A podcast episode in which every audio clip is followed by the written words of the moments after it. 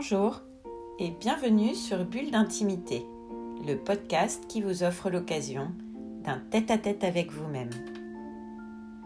Je suis Céline Fallet, maître praticien en hypnose ericksonienne, énergétique et spirituelle, formée à la psychothérapie humaniste et à la PNL, programmation neurolinguistique, thérapeute engagée à l'éveil des consciences.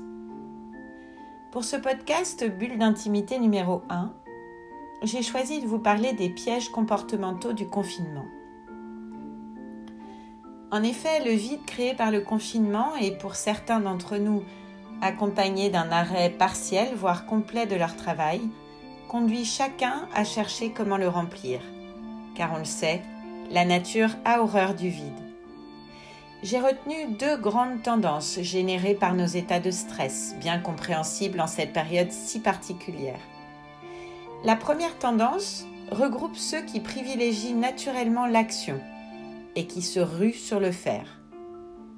Par exemple, je suis en quête de toutes les ressources externes qui sont à ma disposition. Et puis je planifie, j'organise mon emploi du temps. Je veille à ne rien oublier. Mon entourage, mes amis, les collègues de travail, les réseaux sociaux, les médias, le sport, le ménage, le rangement, la cuisine, jusqu'à en devenir sous. Il se peut même que j'en arrive à penser que je manque de temps. Peut-être euh, n'y a-t-il pas suffisamment de prise de recul qui permettrait la sélection dans cette profusion de ressources à notre disposition? Elle peut parfois s'accompagner d'une perte de repères, d'une dépendance aux ressources externes. Certes, cette tendance comportementale présente des avantages des découvertes, un enrichissement certain et une belle dynamique. Mais elle présente aussi des risques parfois, ceux de tomber dans une forme de superficialité et de dépendance. Finalement, cela pourrait se résumer à la reproduction dans un environnement pourtant restreint de la tendance boulimique de notre société. La deuxième tendance regroupe ceux qui privilégient naturellement la pensée et se recentre sur la réflexion.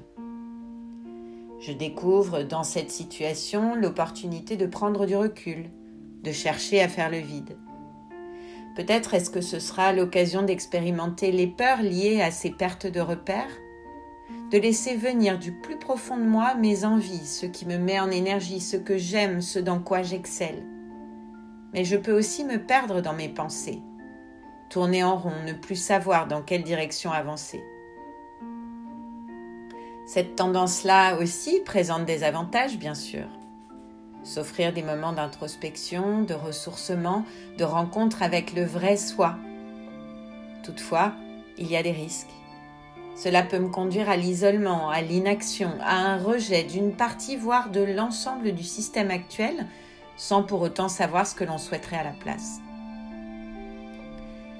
L'équilibre se trouve probablement entre ces deux tendances excessives, en s'accordant des moments d'activité ressourçante ou nécessaires à notre confort, à notre divertissement, tout en prenant le temps d'expérimenter le silence, le calme, ne rien faire, même si cela, au départ, peut sembler à certains tout à fait impossible. Quel que soit le vécu de chacun, individuellement, nous sortirons transformés par cette expérience. Collectivement, les entreprises et nos dirigeants politiques doivent aussi se préparer à cela.